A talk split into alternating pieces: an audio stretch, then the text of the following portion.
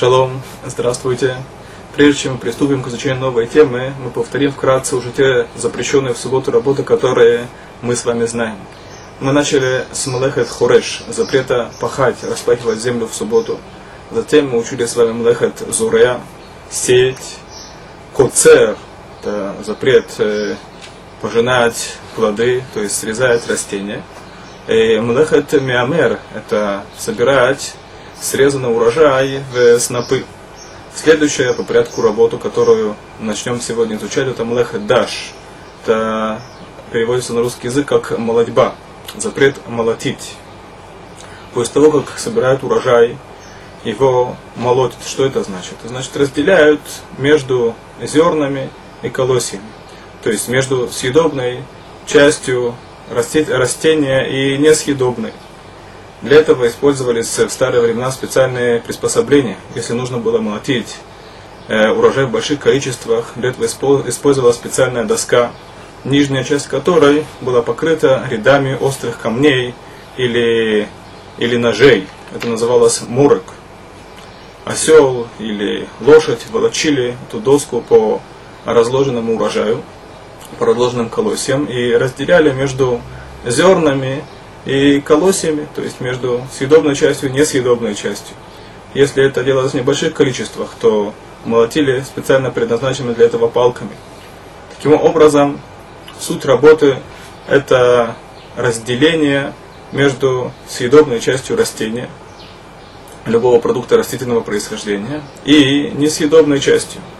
И это являлось ав млаха базисной работой в храме Млехедаш, запрет молотить.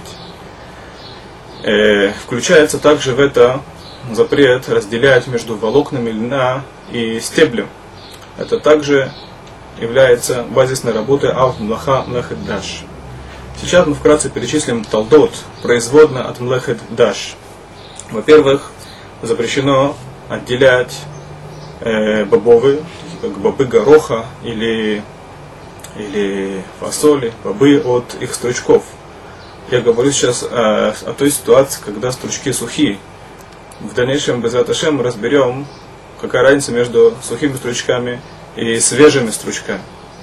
Включается также в запрет Махадаш, мы говорим сейчас о толдота производных, запрет выжимать сок, напиток из плодов, таких как виноград и маслины, то есть плоды, которые специально предназначены для выжимания тем самым, что выжимаю из него напиток или сок, я отделяю э, съедобную часть, скажем так, от несъедобной, и это подобно млахадаш, это является производной от, от млахадаш. Одна из толдот, одна из производных это доение коровы, я отделяю молоко. Еще один пример это выжимание одежды с целью получения жидкости. Если я выжимаю одежду для того, чтобы избавиться от э, влаги то это попадает под другую категорию. Это связано с Мелехет Милабен, стирать. Я говорю о конкретной ситуации, когда человек выжимает одежду для того, чтобы получить жидкость, для того, чтобы получить воду. Это также попадает под категорию Млехет Даш, является ее производной. Есть несколько запретов мудрецов, которые связаны с этой работой. И мы также вкратце их перечислим для того, чтобы в дальнейшем разобрать каждую из них подробно. Мы говорили о том, что выжимание плодов специально предназначено для выжимания, то есть плодов, которые, большинство которых э, предназначено для этого, такие как виноград и маслины, и это запрещено Торой. Есть плоды, которые предназначены для еды, но иногда их выжимают. В такой ситуации Тура не запрещает их выжимать, но мудрецы запретили. То есть ягоды или гранаты и тому подобное плоды, которые не предназначены специально для выжимания, а в большинстве своем, в большинстве своем э, они предназначены для еды, мудрецы запретили выжимать. Это один из примеров.